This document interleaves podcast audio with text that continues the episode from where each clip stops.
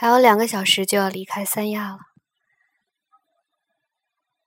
现在我们又再次来到了海边沙滩上，最后再看一眼大海。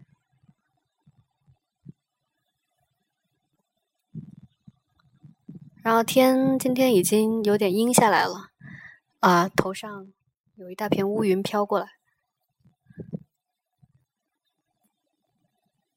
不知道一会儿飞机会不会又延误呢？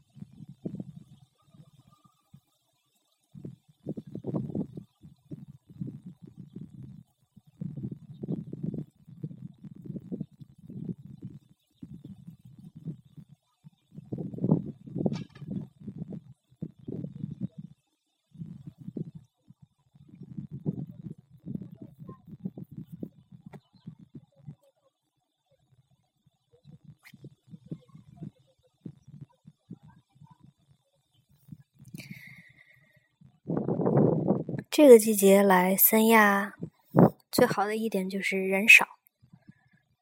因为每次听朋友过年那会儿，听他们说来三亚人都特别多，然后每次都会堵车，很短一节路都会堵上很长的时间。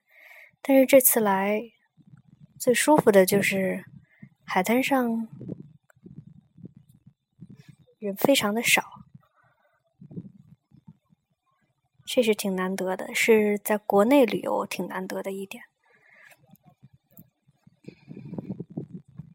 然后你出了酒店的这个私家海滩，在旁边的海滩上，其实更是一个人都没有。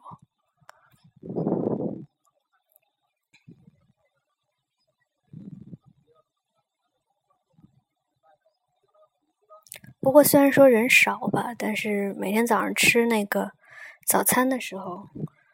嗯，在酒店才发现，还是有那么多人，入住率还是挺高的，而且基本上都是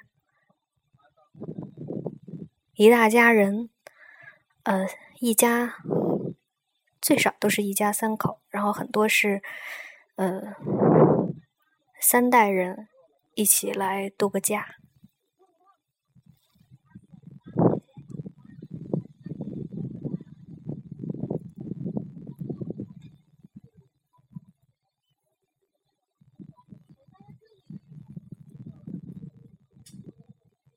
三亚还是一个挺适合休闲游的地方。嗯，你会发现老城区其实真的就没什么东西，而且老城整个都特别的破旧，和它的这个旅游形象真的是非常不符合。如果你只是待在酒店附近的地方，然后旅游，呃，海边。度假的主要的集中的地方都是在海边嘛。如果只是在海边，不去到它的市区看看的话，你可能就会觉得，哎，三亚这个地方还是挺发达的，到处都在修建这个度假的这种公寓啊、别墅啊也好，很多，整个沿海岸线都在起楼。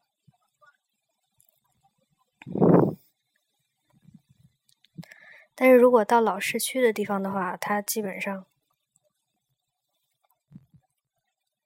你就会觉得就像一个贫民窟一样，嗯，反正三亚就是一个，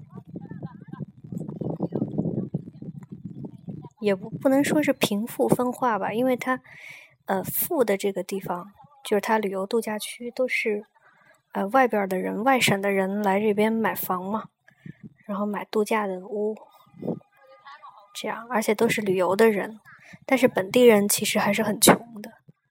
嗯，像酒店附近就什么都没有，除了海滩，然后周围就是有一两家农家乐，然后都是农村了。啊，现在突然下雨了，然后我们还是提前回酒店吧。